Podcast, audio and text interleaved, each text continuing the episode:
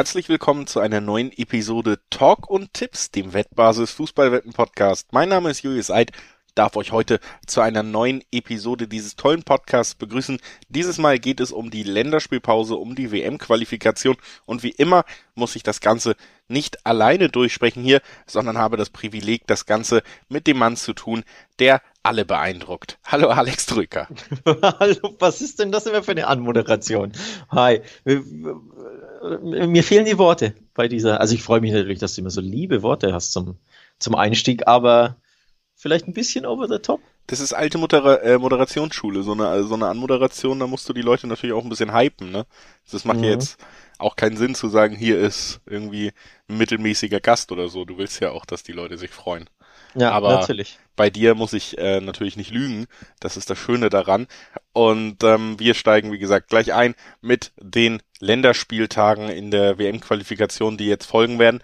Davor aber noch mal kurz ein paar Hinweise Sportwetten sind ab 18 nicht für Minderjährige gedacht und die Angaben, die wir hier im Podcast machen, das sind Angaben ohne Gewähr, weil sich die Quoten eben jederzeit beim jeweiligen Wettanbieter noch verändern können. Zu guter Letzt, Sportwetten können Spaß, aber auch süchtig machen. Wenn das Ganze bei euch zum Problem geworden ist, dann könnt ihr euch für Hilfe an den Support der Wettbasis wenden, sei es per Mail oder per Live-Chat oder ihr guckt mal auf spielen-mit-verantwortung.de vorbei. Auch da gibt's erste Hilfsangebote. So, damit haben wir das Vorwort wie immer relativ schnell abgehandelt und können direkt wieder in die Materie gehen.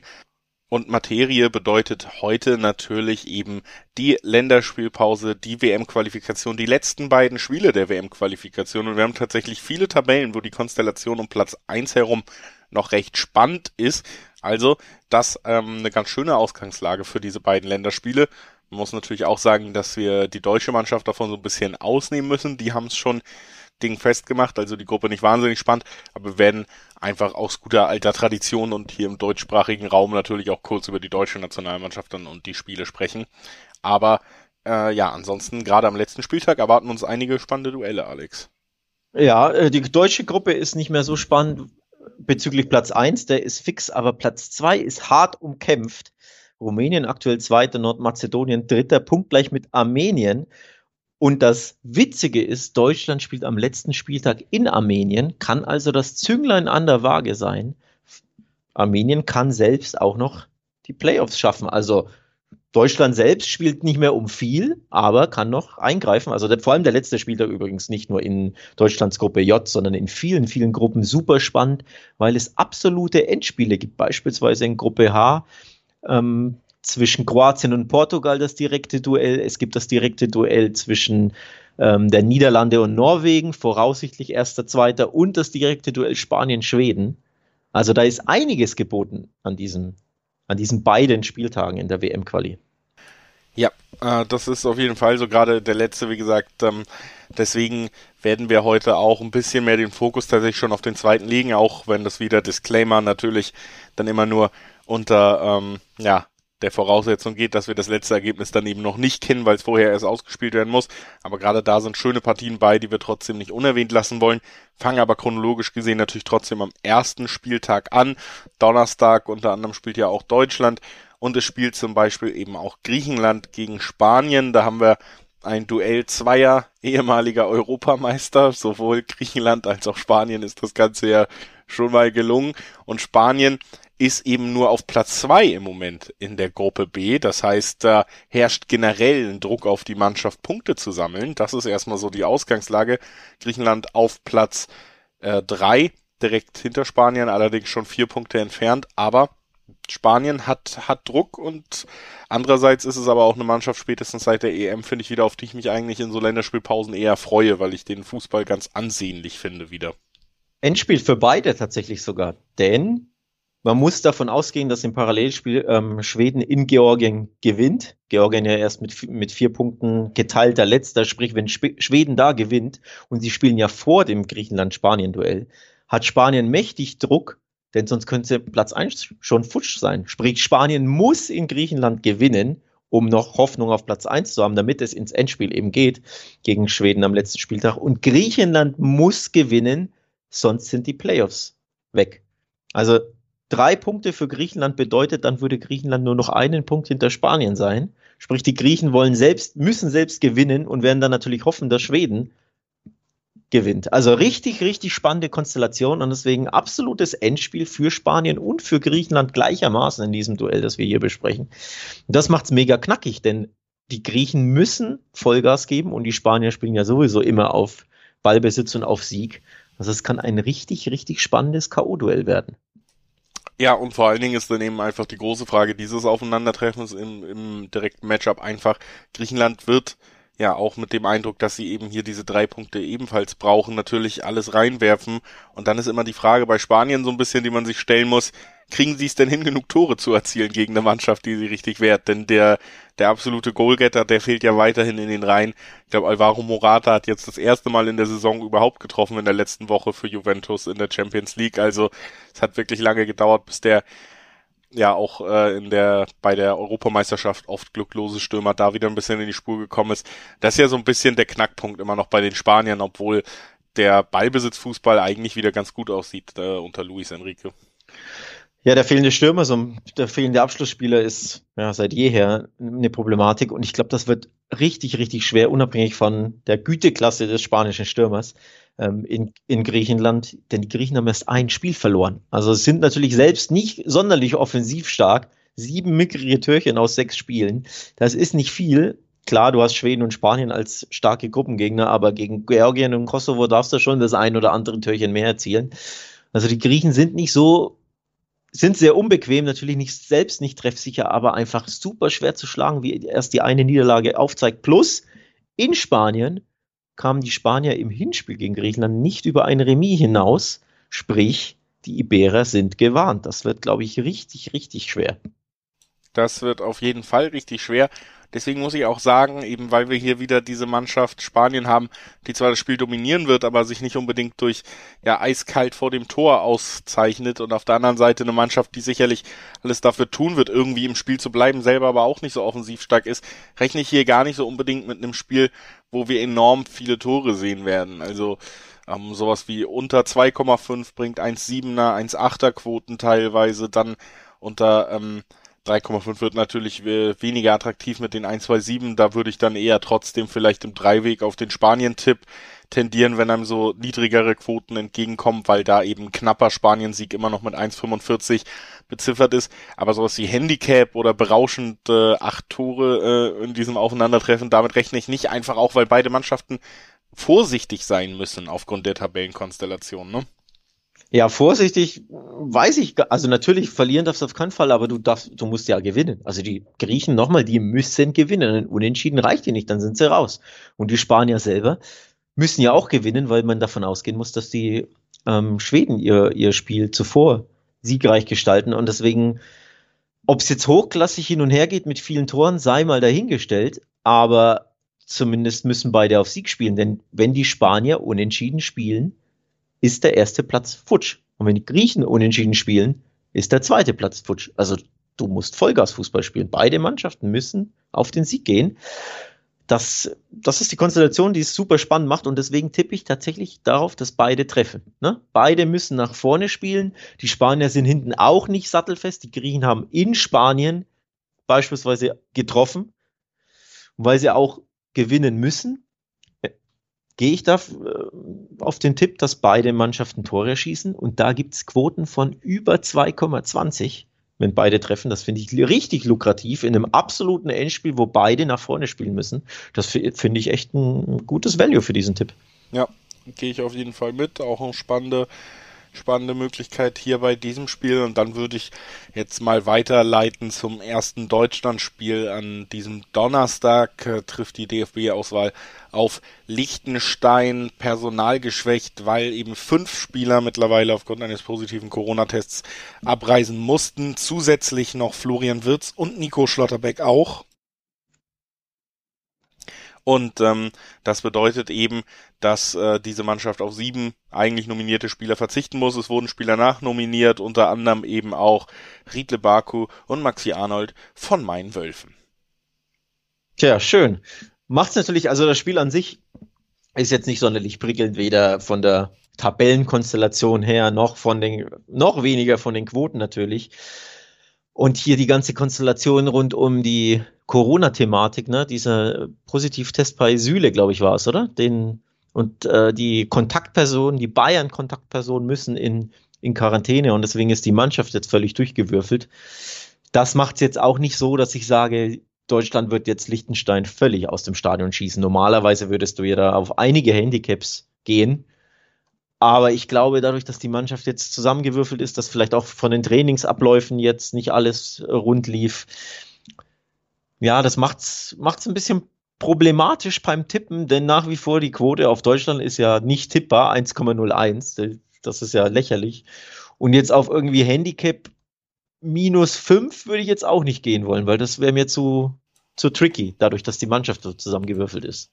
Ja, also die hier natürlich einfach ein Spiel, was drin ist, weil Deutschland eben, ja, besprochen werden soll, aber es ist halt wirklich der ganz klare Favorit. Ich gehe davon aus, dass sie gewinnen. Ich gehe auch davon aus, dass es ein Handicap-Sieg wird, aber eben ja nicht dieser eine Handicap minus 5 Sieg, den man bräuchte, damit die Quote irgendwie richtig sinnig ist. Minus 4 würde 1,50er Quoten erst geben, um das mal irgendwie auch in Zahlen zu gießen. Also selbst das ja irgendwie noch so für minus 4 1,50 bekommen, ist äh, keine, keine gute Value, finde ich. Also da, da kommen wir auch nicht ja. zusammen deswegen dieses Spiel natürlich nicht unbedingt drin, weil es die spannendsten Quoten des Spieltags hat, sondern eben, weil wir auch einfach über Deutschland reden wollen und zumindest kurz die Mannschaft erwähnen wollen.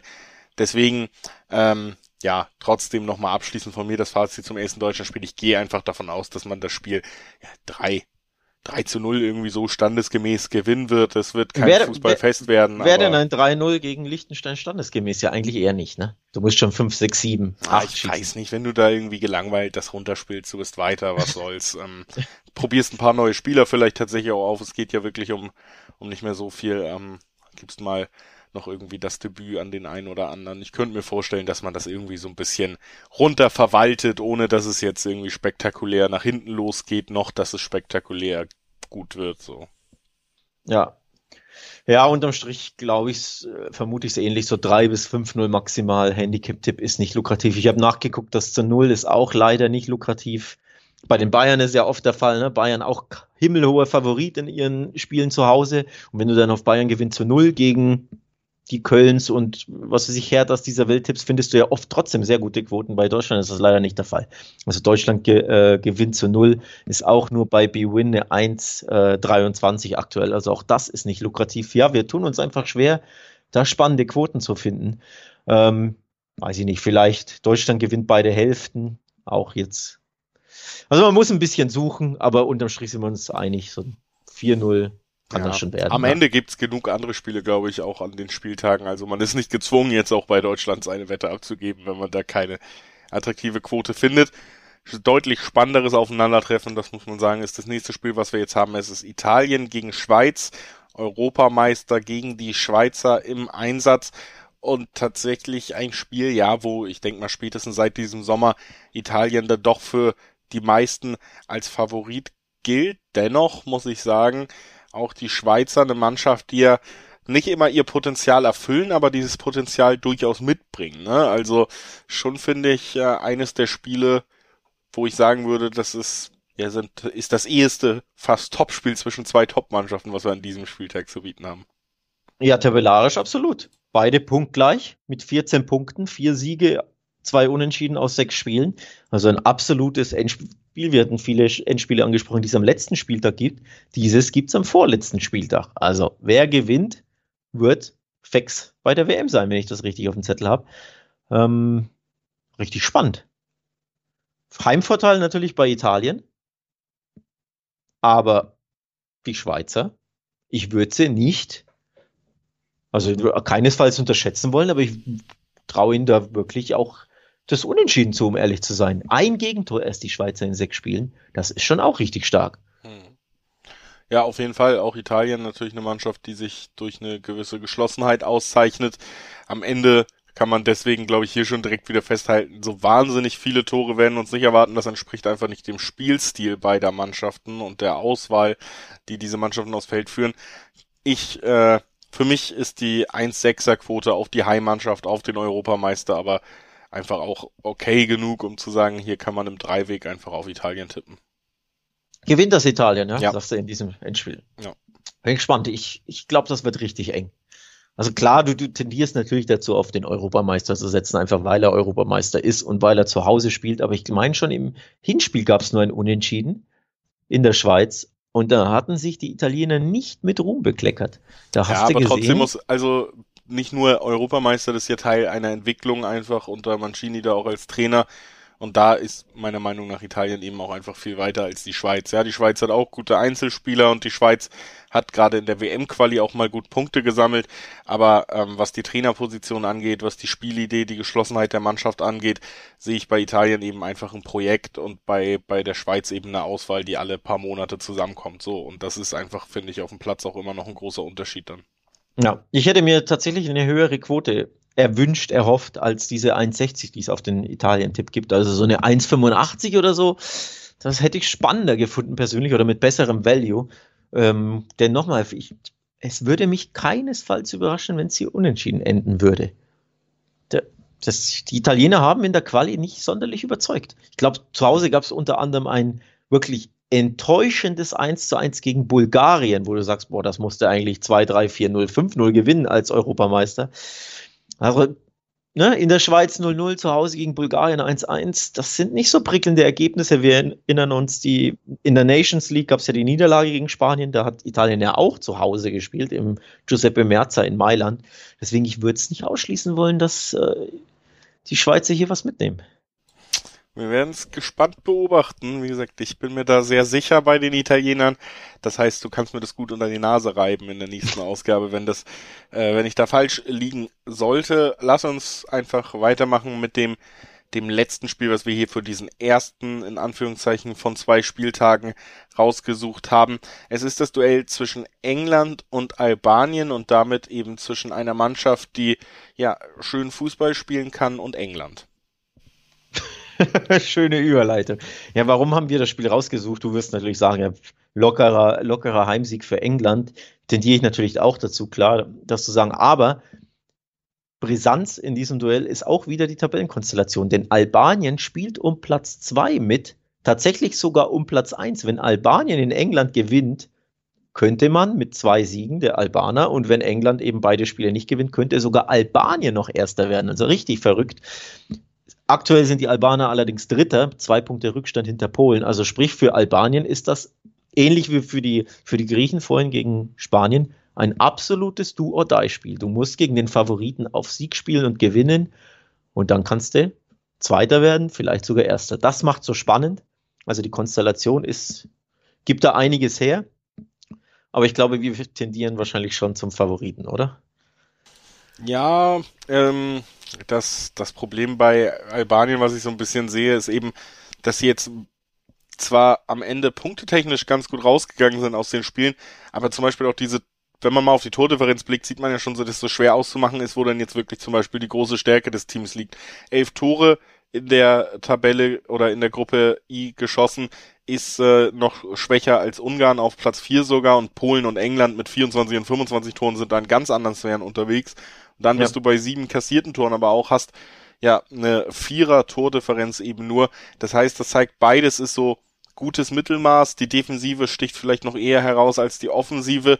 Um, und deswegen kann ich mir zumindest vorstellen, dass es irgendwie wieder ein sehr zähes Spiel wird, weil man muss ja einfach mal sagen, auch England wird das wahrscheinlich gewinnen aufgrund der Einzelspielerqualität so, aber was das Fußballerische angeht, habe ich äh, immer noch bei der englischen Nationalmannschaft jetzt kein Spiel gesehen, wo ich sage, Mensch, die Spielidee, die, die Art, wie sie Fußball spielen, die zieht so eine gut verteidigende Mannschaft, die um ihr, ihr Überleben in der Gruppe irgendwie auch kämpft, die zieht sie auseinander und macht die 8-0 nass, ganz ehrlich.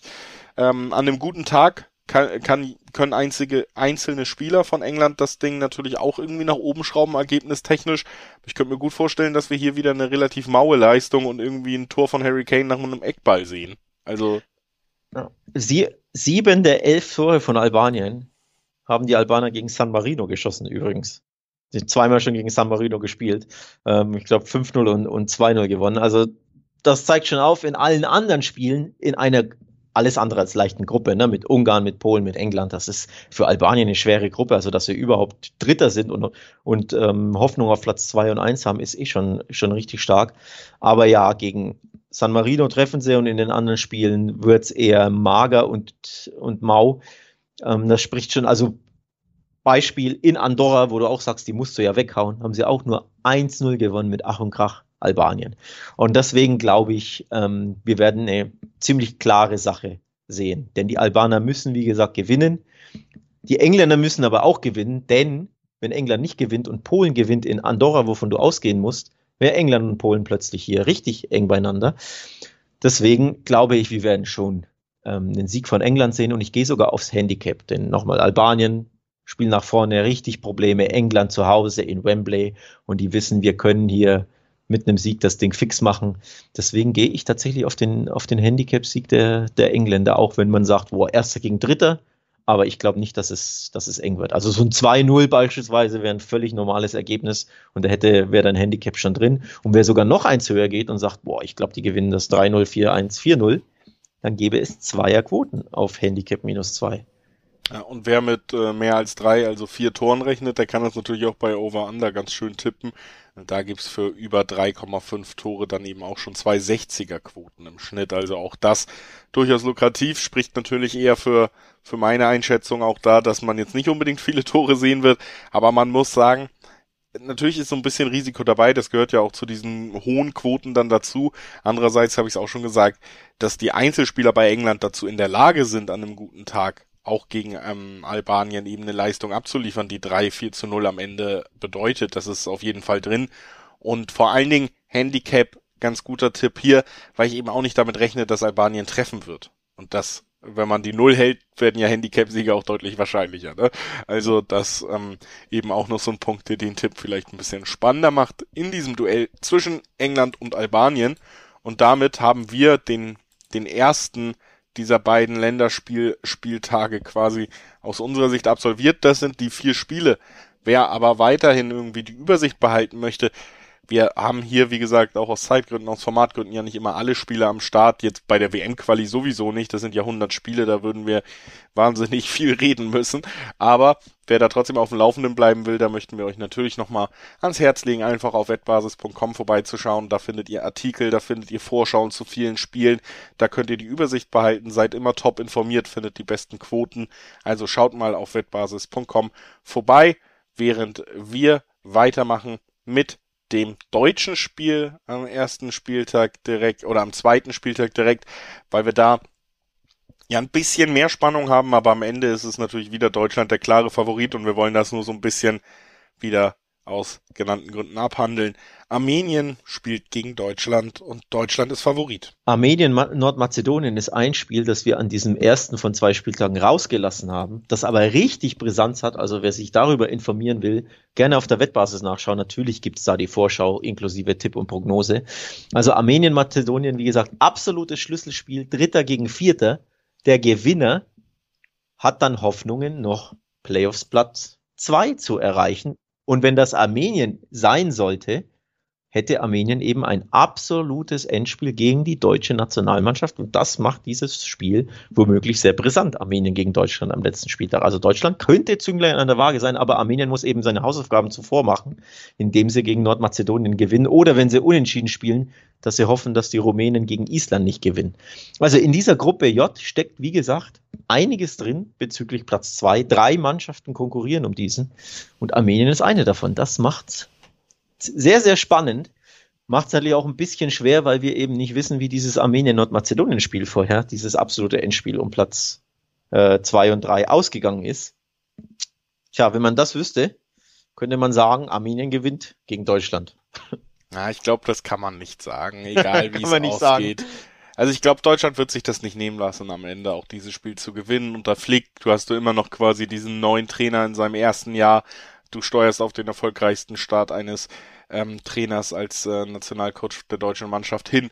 Ich glaube, das wird man sich nicht nehmen lassen, auch gegen Armenien nicht, was diesen Sieg braucht. Am Ende ist die Überlegenheit da. Ich muss auch sagen, dass mir die letzten Spiele der deutschen Nationalmannschaft wieder deutlich mehr zugesagt haben. Also es ist ja jetzt nicht so, dass du gerade in dieser ganz späten Jogi Löw-Phase bist, wo du wirklich mal gegen Nordmazedonien verlierst. Ich finde, diesen Eindruck macht die Mannschaft gerade nicht und dann muss man eben fair sein. Auch wenn du da einen Reus, einen Gündogan, was auch immer aufbieten kannst, die die sind einfach eine ganze Stufe über dem, was Armenien eben ins Rennen werfen kann, selbst wenn sie diesen Sieg unbedingt brauchen. Das ist eine spannende Tabellenkonstellation vor dem Spiel, aber ich glaube, nach dem Spiel wird sie nicht mehr so spannend sein. Ja, also man muss natürlich dazu er erklären, dass die letzten fünf Gruppenspiele Armenien nicht gewinnen konnte.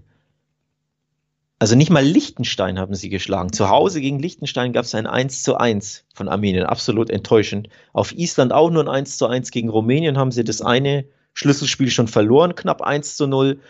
Und im Hinspiel gegen Deutschland gab es in Deutschland eine 0 zu 6 Abreibung. Deswegen tabellarisch ist natürlich enorm viel drin für Armenien. Die können noch Zweiter werden, aber die Form und die Auftritte und die Resultate zuletzt sind sehr, sehr enttäuschend. Die Frage ist natürlich, wie ernst nimmt Deutschland dieses Spiel? Man ist längst qualifiziert, man weiß nicht, mit welcher Mannschaft man auftritt, ne, durchgewürfelte Mannschaft. Und wird, auch wenn wir sagen, gegen Liechtenstein wird es eh locker reichen, aber gegen ein Armenien, für das es womöglich um alles geht, das ist so die Frage, die ich mir stelle, die dann wirklich sollten sie, wie gesagt, gegen Nordmazedonien punkten oder gewinnen, ist das ja das absolute Endspiel für Armenien. Und ein ja. Deutschland, das es leger angeht, mit hier der B- oder C11. Deswegen mein Tipp hier tatsächlich, Handicap plus drei. Also Armenien gewinnt das Ganze, eben wenn sie zu Beginn drei Tore Vorsprung haben. Also Deutschland schießt höchstens zwei Tore mehr als Armenien, damit gewinnt Armenien das Spiel und das bringt uns 1,8er Quoten. Und, da hast du dir mal was rausgesucht. Das äh, finde ich gar nicht so verkehrt, weil du hast ja ein paar Gründe angesprochen, warum es vielleicht kein absolutes Torfestival werden wird. Und ähm, dann eben höchstens zwei Tore Unterschied auf deutscher Seite, kann ja auch durchaus dann 1-3 sein oder so zum Beispiel. Dann würdest ja. du diese plus drei, das bedeutet Handicap ja eben noch aus armenische Ergebnis draufrechnen. Das wäre ein 4-3 Sieg und damit hätten wir diese 1-8er Quote immer noch ähm, dann im Sack, ja. Was ich spannend finde, von den Quoten her zumindest, ist, wenn beide treffen. Denn da hast du die zwei vorne. Zwei, was ist da, 210, 211, 215, je nach Wettanbieter aktuell. Wird sich natürlich noch ändern. Man muss einfach dieses Spiel gegen Nordmazedonien natürlich abwarten. Ähm, denn sollte Armenien dieses Spiel gewinnen, werden sicherlich auch ähm, vielleicht die Deutschlandquoten ein bisschen hochgehen, vielleicht die Armenienquoten ein bisschen runter. Also quotentechnisch wird sich eh noch viel tun. Unterm Strich sollte Deutschland natürlich auch gegen einen ja, Armenien im Endspiel-Mode gewinnen können, aber man weiß halt einfach nicht, wie ernst die nehmen, die einen das nehmen und wie viel Vollgas die anderen geben. Wenn es für Armenien natürlich um nichts mehr geht, dann wird das ein lockeres Auslaufen, sag ich mal. Ne? Ja.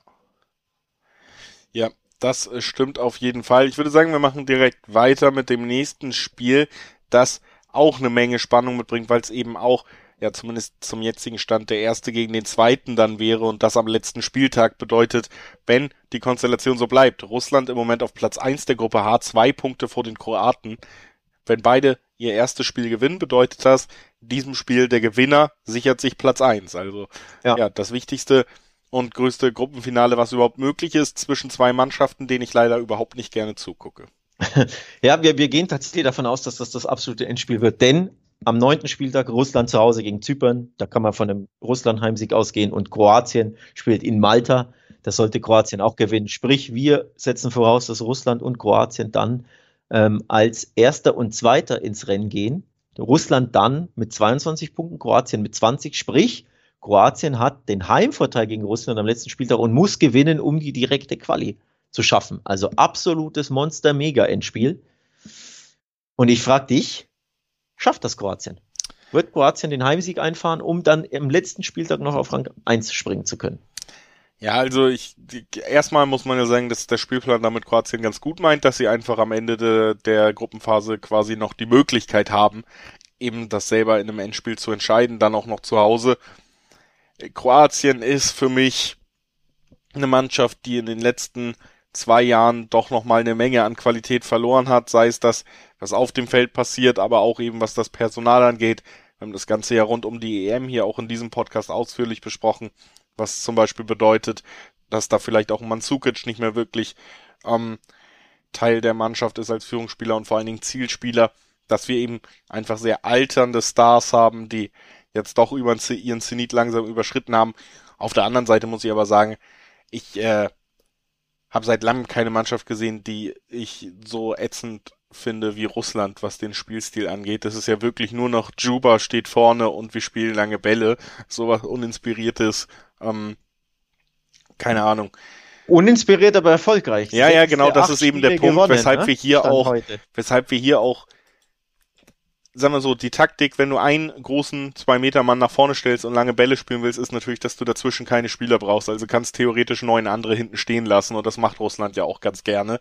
Deswegen, gerade eben mit dem Eindruck, dass sie als Tabellenführer anreisen, ihnen würde ja ein Punkt reichen. Gehe ich eben davon aus, dass wir eine super defensive Leistung sollte, äh, zumindest bis zum ersten Tor von Kroatien, sollte Russland ähm, da eben beim Remis stehen, wird man Russland, glaube ich, kaum in der Hälfte des Gegners sehen, bis auf eben mit einem einzigen Angreifer. Und das wird, äh, glaube ich, ein richtig zähes Spiel für Kroatien, deshalb auch. Hinspiel ähm, endete passenderweise tatsächlich 0-0 in Russland zwischen den beiden. Ähm, ja, also nochmal, Russland in einer, finde ich, gar nicht so leichten Gruppe mit Kroatien, der Slowakei und Slowenien. Das sind schon, schon Mannschaften, die durchaus auch kicken können, die auch erfahrene Spieler haben, internationale Topspieler teilweise. Da hat Russland sechs von acht Spielen gewonnen. Das ist schon stark und erst fünf Gegentore kassiert in acht Spielen. Noch besser ist nur die Abwehr von Kroatien mit drei Gegentoren. Also das zeigt schon auf, das wird, glaube ich, wirklich ein Endspiel, aber auf überschaubarem fußballerischem Niveau und auch von den Toren her. Also ja, Russland wird das unentschieden reichen, das 0-0 und Kroatien wird machen müssen und muss natürlich, kann nicht Gefahr laufen, zu viel aufzumachen. Also ich fürchte, wir werden eher wenige Tore sehen.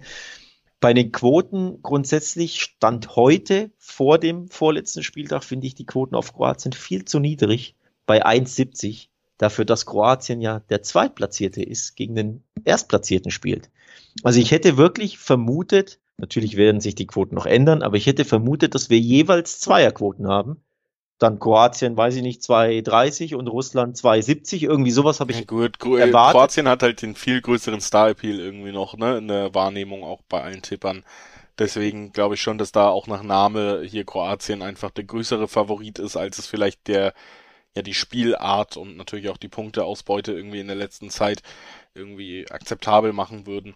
Ich glaube, was interessant wäre, ähm, weil ich auch teile, dass es nicht sehr torreich wird, sind dann eben 1,9er Quoten auf unter 2,5 oder ja, ja. ähnliche Quoten tatsächlich auch auf beide Teams treffen. Nein, also, dass man zum Beispiel sagt, Russland bleibt torlos, 0-0 würde sie weiterbringen. Wenn Kroatien aber das 1-0 macht, dann ist das Ding gelaufen.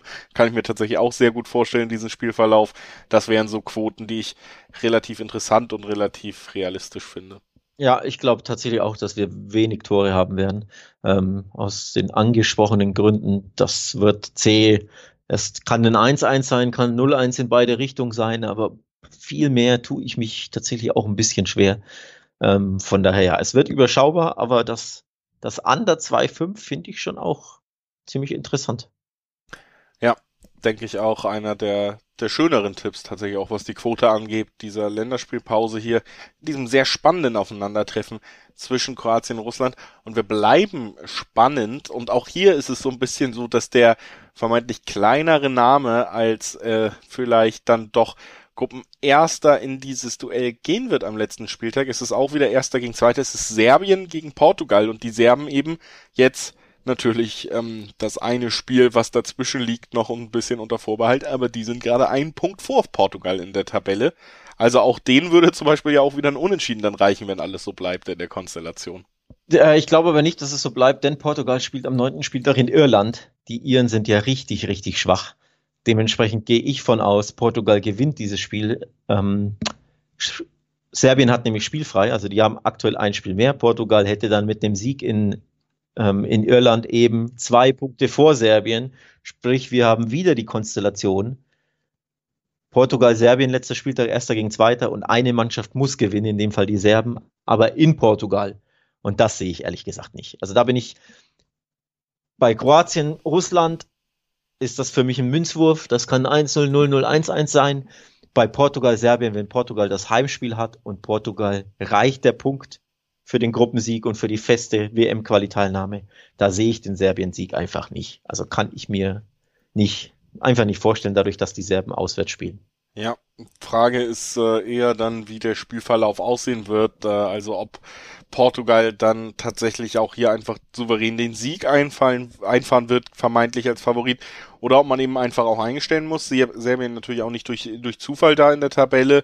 Ordentliche Gruppenphase jetzt gespielt. Äh, Portugal eine dieser Mannschaften, die natürlich durch ja wirklich große individuelle Klasse überzeugen, aber jetzt weniger auf dem Feld mit einer großen Spielidee. Ich äh, die sind äh, natürlich auch bei mir immer so in dieser Schublade Frankreich, England, Portugal so, so abgehakt, dieser Mannschaften, ne?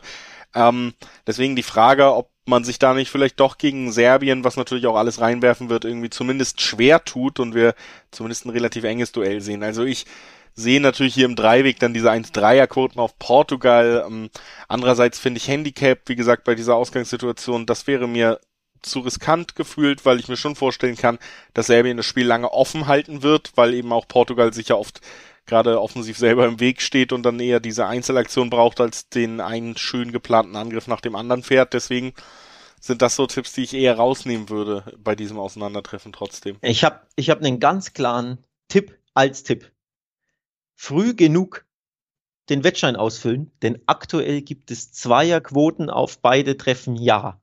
Both to score ja, 2,15 im Schnitt aktuell, also vor dem neunten Spieltag noch abgeben, ist absolut mein, mein Hinweis, mein Tipp an alle Zuhörer, denn die Portugiesen haben immer mal wieder Probleme, vor allem in der Abwehr. Sie haben beispielsweise in Luxemburg sogar ein Gegentor kassiert. Nur in Anführungszeichen 3 zu 1 in Luxemburg gewonnen. Gegen Irland zu Hause gewann man mit Ach und Krach, wenn ich mich richtig erinnere, nach Rückstand in der Nachspielzeit 2 zu 1. Also auch Irland hat es geschafft, in Portugal zu treffen. Warum soll es also Serbien nicht schaffen in einem absoluten Endspiel, wo Serbien eben gewinnen muss? So, also du hast die Serben, die auf Sieg spielen müssen, gegen Portugal, die sogar gegen Luxemburg und Irland Gegentore kassieren. Deswegen both to score ja mit über zweier Quoten mein ganz, ganz heißer Tipp stand jetzt.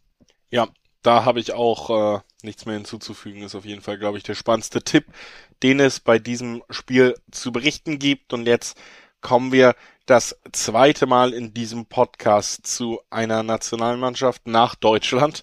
Es ist äh, Spanien logischerweise fast, wenn wir Alex dabei haben. Ne? Deutschland und Spanien besprechen wir beide Spiele, aber Spanien muss äh, gegen Schweden ran am letzten Spieltag und auch das wieder ein spannendes Spiel, denn auch hier haben wir die Konstellation, dass wir eben die Schweden im Moment auf Platz eins haben, die Spanier auf Platz zwei, zwei Punkte trennen sie. Sollten beide Mannschaften ihre Spiele jetzt unter der Woche gewinnen, haben wir eben auch wieder die Ausgangssituation, dass Schweden sogar ein Unentschieden reichen würde. Und äh, wir haben weiterhin ja auch Spanier, dem man schon unentschieden zutraut, weil sie vielleicht einfach kein Tor schießen. Also, wie, wie guckst du auf das Spiel? Ja, das nächste Endspiel, erster, zweiter, vorausgesetzt, die Spanier gewinnen in Griechenland. Das muss man abwarten.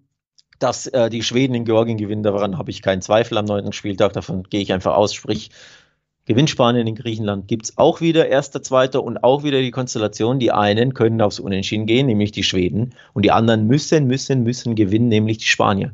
Heimvorteil Spanien macht es natürlich ja, nochmal interessanter. In Schweden, wir erinnern uns, haben die Spanier verloren. Also die Schweden wissen, wie man Spanien schlägt. 2 zu 1 ging das in Schweden aus und das war auch schon ein super hochklassiges Spiel. Ich habe das damals live geschaut. Da ging es richtig heiß her. Also das war echt wie so ein, fast schon wie so ein Viertelfinale bei einer EM. Und tatsächlich, wenn es zu dieser Gruppenkonstellation kommt, jetzt, dass Spanien eben in Griechenland gewinnt, erwarte ich Ähnliches auch in diesem Spiel. Also ein wirklich absolutes Engspiel mit, ja, mit viel Drama. Und da bin ich gespannt, ob die Spanier dem standhalten können, diesem Druck, denn zumindest in der WM-Quali waren sie ja immer wieder mal wackelig. Wir erinnern uns. Ne? Ja. Niederlage in Schweden, Unentschieden gegen Griechenland. Also ich wäre mir da nicht sicher, dass die Spanier das gewinnen. Oder wärst du dir dann schon?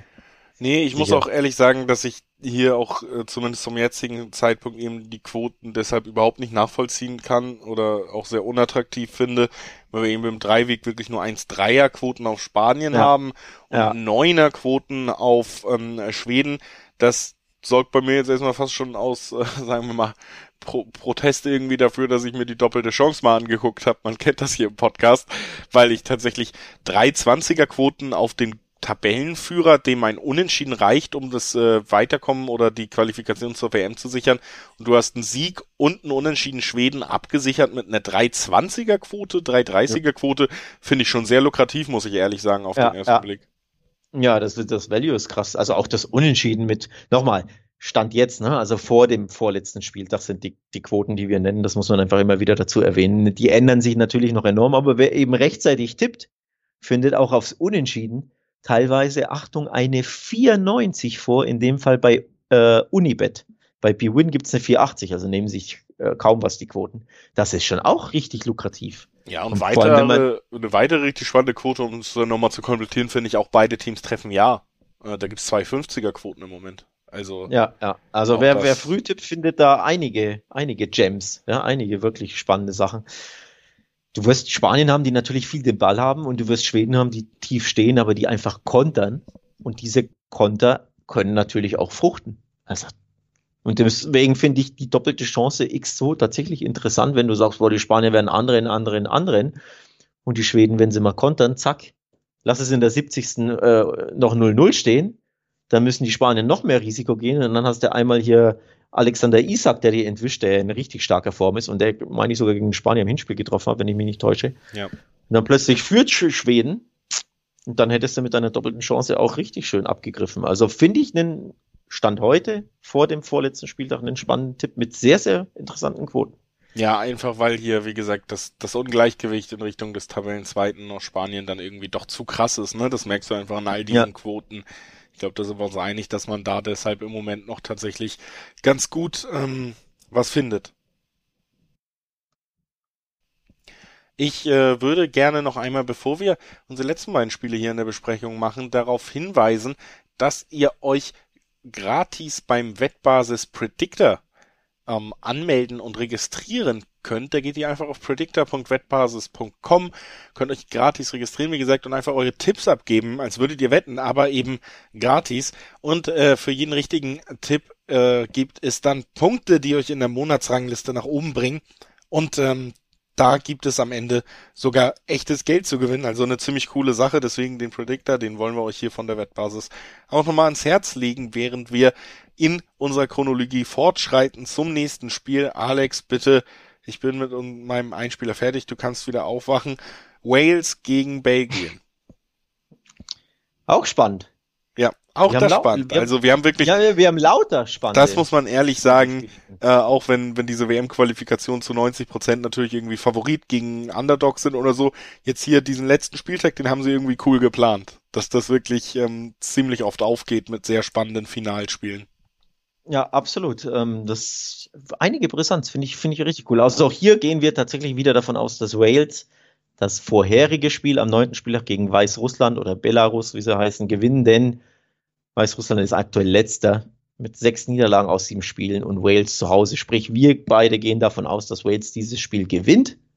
So, dann loggen wir das ein und dann hast du eben dieses absolute Endspiel für Wales, nämlich zwar nicht um Platz eins, aber um Platz zwei mit den Tschechen, also um den Playoff-Rang. Und dann wird's richtig interessant, denn Tschechien gleichzeitig im Einsatz am letzten Spieler gegen Estland. Da gehen wir auch vom Tschechensieg aus. Estland vorletzter aktuell. Sprich, Wales müsste dann was holen. Punkt reicht gegen Belgien, die schon qualifiziert sind. Und Wales hat das Heimspiel. Also die Konstellation, die gibt einiges her. Ja. Muss man tatsächlich auch äh, sagen, hier ist natürlich wieder so ein bisschen die Situation, dass man normalerweise völlig zu Recht sagen würde, Belgien klarer Favorit. Andererseits haben wir jetzt eben hier wieder, das äh, passiert ja in so Gruppenphasen dann eben doch öfter, einfach eine Konstellation, in der am Ende, und das hast du gesagt, eine Mannschaft noch was gewinnen kann, und zwar was sehr Großes. Auf der anderen Seite die andere Mannschaft diese ja, diese Ausgangslage eben nicht mehr hat, diesen Druck nicht mehr hat und da könnte es immer sein, dass man auch mal hinten raus abschenkt. Ne? Das ist nicht das erste Mal in der Fußballgeschichte, wo das passieren könnte, muss man sagen. Andererseits ist das eben auch den, den Anbietern durchaus bewusst bei den Quoten und hier, es gibt halt Zweierquoten im Dreiweg schon auf Belgien, was ich tatsächlich potenziell auch sehr interessant finde, weil Belgien natürlich schon eine gut besetzte Nationalmannschaft ist, die eigentlich Wales auch mehr als eine Nasenlänge voraus ist. Also ganz, ganz schwer zu tippen irgendwie aber alle Quoten sind eigentlich lukrativ. Ja, was ich äh, spannend finde, ist in dem Fall, wir haben jetzt ja lauter Endspiele hergenommen, aber immer musste die eine Mannschaft ja unbedingt gewinnen. Und für beide ging es um was. In dem Fall muss die eine Mannschaft, die eben das Heimspiel hat, gar nicht gewinnen, nämlich Wales. Denen reicht das Unentschieden, wenn sie zuvor Weißrussland schlagen, reicht ihnen das Unentschieden zu Hause gegen Belgien, für die es um nichts mehr geht. Das finde ich diese spannende Konstellation. Und deswegen Belgien, die, ja, die müssen nicht und die anderen müssen ja nicht mal gewinnen. Einfach nur ein Unentschieden von Wales zu Hause. Das kann ich mir super gut vorstellen. Und das Interessante ist eben, dass aktuell die Quoten, auch da wieder Stand heute natürlich, die werden sich noch stark ändern, aber Stand heute Dreierquoten auf den Wales-Sieg und die üblichen Dreierquoten aufs Unentschieden. Sprich, das Unentschieden ist interessant und die doppelte Chance 1x auch auf Wales. Also einfach absichern. Finde ich richtig gut, weil unterm Strich ist mein Tipp, Wales wird Zweiter in dieser Gruppe. Einfach dadurch, dass sie ein Spiel noch in der Hinterhand haben gegenüber Tschechien, gehe ich davon aus, dass Wales Zweiter wird. Unentschieden gegen Belgien würde völlig reichen. Ja, kann ich mir auch sehr gut vorstellen. Sind natürlich auch spannende Quoten. Wer ja dennoch jetzt vielleicht unter der Woche dann bei Belgien sieht, Mensch, die spielen aber richtig groß auf, da ähm, würde sich vielleicht noch ein schneller Blick auf die Quoten dann für Belgien doch noch lohnen, denn im Moment, wie gesagt, sind die zumindest mit zwei natürlich auch sehr spannend dotiert für eine der absoluten Top-Mannschaften, die es eben so in der nationalen Mannschaftslandschaft gibt. Ne? Aber äh, was, was das angeht, ich kann mir auch sehr gut vorstellen, dass Wales sich da wirklich zu Hause zumindest dieses Unentschieden erfightet irgendwie und sich damit das Weiterkommen auch sichert. Gerade eben, weil Belgien dann eben, wenn der Gegner so super unangenehm ist und du weißt, ich, ich will mich nicht verletzen und es ist auch völlig egal am Ende, wir sind eh schon qualifiziert, gerade in so einer Länderspielpause nach englischen Wochen in der Liga, glaube ich auch. Das wird auf jeden Fall Einfluss auf das Spiel haben und äh, Wales in die Karten spielen. Und dann ähm, lass uns das Ganze abschließen mit einem Spiel, ja, das sage ich jede Woche über Dortmund-Spiel und es geht auch um denselben Spieler, was sicherlich interessanter geworden wäre, wenn Erling Haaland dabei wäre. Niederlande gegen Norwegen. Ja, auch das kann wieder Erster gegen Zweiter werden. Also nochmal, dieser letzte Spieltag in der Quali, der lohnt sich. Ich weiß, die Leute sind eher ein bisschen nationalmannschaftsmüde grundsätzlich oder Länderspielpause ist immer, bäh, Quali ist nicht interessant und was interessiert mich Italien, Gibraltar oder sowas. Aber in dem Fall lauter mega spannende Endspiele. Und auch das Spiel, das wir jetzt besprechen, Holland gegen Norwegen, könnte und voraussichtlich wird eben jenes absolute Monster-Endspiel werden. Und das macht's wieder richtig spannend. Leider aus Sicht der Norweger fehlt eben der Superstar vorne, Haaland. Das, ja, kleiner ja, Wermutstropfen. Das ist halt wirklich ne? mehr als ein kleiner Wermutstropfen, würde ich fast sagen, weil das Problem einfach ist, dass die Niederlande in der Breite ja sowieso besser besetzt ist als die Norweger. Das muss man anerkennen. Aber Norwegen kann da eben durchaus entgegensetzen, dass sie in der Spitze einen der besten Stürmer der Welt haben, wenn er in guter Form ist und einen der treffsichersten Stürmer. Und das fehlt jetzt eben auch in diesem Aufeinandertreffen. Und das ist, glaube ich, schon, ja, jetzt kannst du weder in der Breite noch in der Spitze da wirklich die die besten Karten bei Norwegen sehen und ich glaube, das könnte schon einen deutlichen Einfluss am Ende auch auf diesen Spielausgang haben ja, also da, da sehe ich tatsächlich dann eben aus Personalgründen das Spiel vielleicht nicht mehr so spannend, wie es hätte sein können am Ende auch. Die Situation in der Gruppe ist äh, tatsächlich sogar die spannendste von allen Gruppen, denn meistens geht es ja um Platz 1 und 2 nur. In dem Fall kannst du Erster werden als Holland oder Norwegen oder sogar Dritter, also nicht mal die Play Playoffs erreichen, weil die Türkei ja auch noch mitmischt. Die haben wir außen vor gelassen bisher. Türkei spielt zu Hause am 8., 9. Spieltag gegen Gibraltar, sprich davon kannst du völlig ausgehen, dass die Türkei das gewinnt unter Stefan Kunz, dem neuen Coach. Ähm, also das ist absoluter Pflichtsieg. Und dann hätte die Türkei ein Endspiel in Montenegro und während sich gleichzeitig eben Holland und Norwegen die Punkte wegnehmen. Das macht es eben so spannend. Also Norwegen könnte Erster werden, Holland auch, aber auch Dritter werden, wenn einfach die Türkei ihr Spiel gewinnt und die hier nehmen sich die Punkte weg. Also richtig, richtig spannend, diese Konstellation. Ich tue mich tatsächlich auch super schwer mit einer Prognose natürlich auch, weil ein Spieltag dazwischen ist, aber auch, ja, weil das, weil so, so viel möglich ist. Also auch zuvor ein Ausrutscher von den Holländern in Montenegro würde mich auch nicht überraschen am neunten Spieltag, genauso wie ein Ausrutscher der Türkei in Montenegro mich nicht überraschen würde. Da ist alles drin in dieser Gruppe. Ja, also es ist eine sehr spannende Gruppe und deswegen ist natürlich auch schwer, die Vorzeichen so richtig herauszulesen, die äh, dieses Spiel am Ende dann eben begleiten werden. Was ich nur eben auf jeden Fall festhalten will zu dem Spiel, ist, dass es wahrscheinlich spannend ist und dass ich die Niederlande hier eben aufgrund des Holland-Ausfalls sowohl in der Breite als auch in der Spitze besser aufgestellt sehe und dass ich da schon dann auch zum vermeintlichen Favoritensieg tendiere, auch wenn die Norweger teils eine starke Gruppenphase gespielt haben. Ich glaube, diesen Ausfall von Holland, den kann eben diese Mannschaft dann gerade in so absoluten Spitzenspielen doch nicht kompensieren. Deswegen das so ein bisschen mein, mein kleiner Ausblick auf das Spiel zwischen Niederlande und Norwegen. Hinspiel endete übrigens 1 zu 1 in Norwegen. Ja. Darmwert getroffen, du kannst es dir denken, 1 zu 0 Erling Haaland damals. Ja. Ähm, wann war das? Im, am vierten Spieltag. Na, da sieht man schon, ne? er kann schon den Unterschied ausmachen, ja. Also ich glaube, die Holländer, wenn sie ein Heimspiel haben, wenn sie wissen, sie müssen es gewinnen, weil eben nicht nur der Gegner Norwegen ist, sondern weil auch die Türkei im Nacken sitzt, glaube ich, die Holländer tüten das ein. Deswegen ist mein Tipp, so spannend es ist, ich gehe auf den Holland-Sieg. Auch ein bisschen Wunschdenken, muss ich sagen, denn eine WM ohne Holland, ich weiß, dem einen oder anderen Deutschland-Fan oder Deutschen, ja, würde das Schaden, ein bisschen Schadenfreude hervorrufen, aber ich fände es mega schade. Ähm, Deswegen, ich drücke den Holländern die Daumen und ich glaube, die machen das und ah, gewinnen dieses Endspiel. Auch aus der Perspektive natürlich schwer, weil man sich ja auch schon auch die besten Spieler da wünscht. Das würde auch bedeuten, dass man Erling Haaland vielleicht mal in diesen Wettbewerben sieht, aber bin ich schon bei dir, was die generelle Kaderqualität angeht, wäre die Niederlande sicherlich eine der Mannschaften, auf die man sich freuen kann. Und wir freuen uns wie immer, dass ihr eingeschaltet habt. Äh, Gehe ich mal zur Abmoderation. Über zehn Spiele dieser Länderspielpause haben wir so ein bisschen durchexerziert. Natürlich, wie gesagt, auch so ein bisschen der Disclaimer, aber wir wollten diesen zweiten Spieltag einfach unbedingt mit reinnehmen, weil ihr habt's gemerkt, super viele spannende Spiele und spannende Tabellenkonstellationen dabei sind, die wir auch so ein bisschen erklären wollten.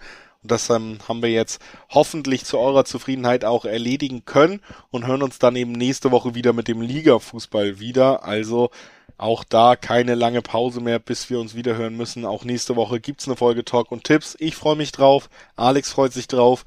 Ihr freut euch hoffentlich drauf. Tschüss. Tschüss.